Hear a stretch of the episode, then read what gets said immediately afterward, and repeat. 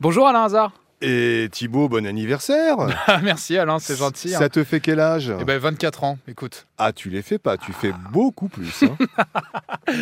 On débute la semaine en, en ta compagnie, dernière semaine pour, euh, pour Ça peut vous arriver et toute l'équipe avant, avant des vacances bien méritées. Et comme d'habitude dans ce podcast, eh ben, on parle de l'émission de demain. Et alors quel est le premier cas euh, que tu voulais aborder? Un cas un peu singulier, Bernard s'occupe de l'entretien de l'église de sa paroisse. Figure-toi qu'en mars 2021, il engage une entreprise pour refaire le sol qui en avait vraiment bien besoin, de refaire le plancher. Il y en a pour 30 000 euros et aujourd'hui, les travaux sont finis. Mais le nouveau sol, il n'y a pas de miracle. euh, il se déforme euh, avant, avant de carrément se soulever en plusieurs endroits. Ah oui, carrément, de, Donc se, ça a de se été- soulever. Ça a été mal conçu euh, alors que les travaux sont vraiment finis.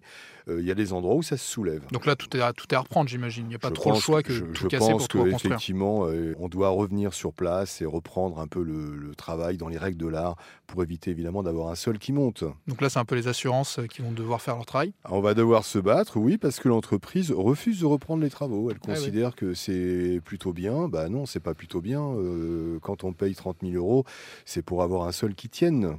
Et alors, quel est le second cas que tu voulais aborder dans ce podcast? Alors Karine euh, doit vivre euh, dans sa nouvelle maison, elle était contente, c'était un rêve avec ses enfants, avec toute sa famille, et puis là, elle s'est vite aperçue qu'il y avait des odeurs insoutenables qui remontaient de la fosse septique. Ah d'accord, Donc on bien, lui- sympa. voilà, donc on lui, a- on lui aurait caché effectivement qu'il y aurait un souci.